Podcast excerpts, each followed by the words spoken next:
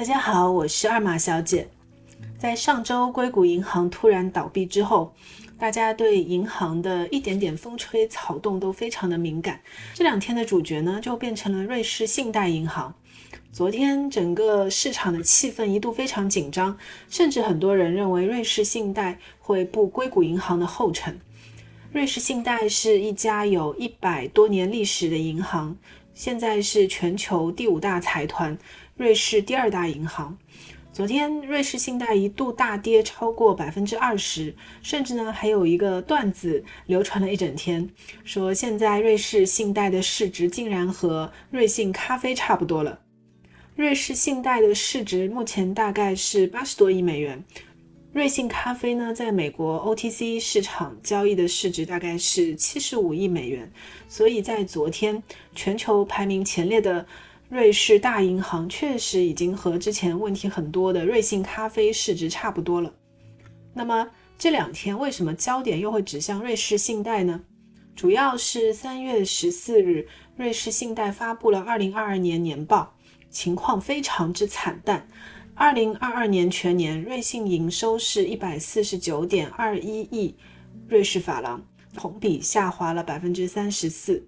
净亏损是七十三亿瑞郎，同比扩大了百分之三百四十二，创下自二零零八年金融危机以来的最大年度亏损。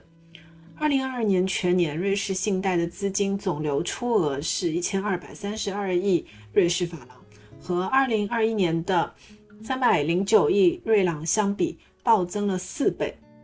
更让人惊讶的是。瑞信在年报中表示，在2022财年和2021财年的报告程序中发现了重大的缺陷。这两年，集团对财务报告的内部控制失去了作用，管理层因此就认定我们的记录控制和程序无效。同时呢，就瑞信2022年。年报程序中的内部控制有效性，审计机构普华永道发表了否定意见。就在这个时候，瑞士信贷目前最大的股东沙特国家银行明确表示，由于监管的问题，不能在瑞信持有超过百分之十的股权，因此无法向瑞信提供更多的资金援助。意思就是。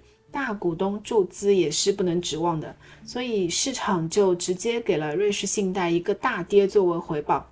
三月十五日这一天一度是跌幅超过了百分之二十，但是呢收盘的时候又收窄到了百分之十三左右。其实瑞士信贷的问题从二零零八年就开始了。当年美国次贷危机之后，瑞士信贷因为他们其实也有很大的风险敞口，然后呢情况就开始慢慢的恶化。但是这是一个非常长期的过程。前两年还发生过一个很著名的事件，零二一年三月，我不知道是不是有人记得，当时呢有一位叫做比尔黄的一个投资人，他的旗下的对冲基金叫 a r c h g o s 崩盘了，当天亏损超过了百亿美元。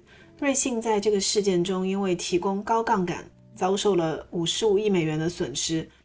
还有呢，比如当时有一家英国的供应链融资公司叫做 Greensill Capital，它宣布破产。瑞信呢曾经向这个公司投资了一百亿美元，后来呢收回来七十亿，损失了三十亿美元左右。这都是雪上加霜的事件。所以走到今天，瑞士信贷的巨亏呢，也并不算让人太意外。但是毕竟这是一家欧洲最重要的大银行之一，对金融体系的稳定影响是非常大的。所以呢，我们这里的时间的十五号晚上，瑞士政府最终还是出手了。昨晚，瑞士央行借了五百亿瑞士法郎给瑞士信贷。不出意外的话呢，暂时就可以缓解目前的一个比较恶化的情况。市场的反应呢也是比较正面的，瑞士信贷今天的股价其实就开始上涨了。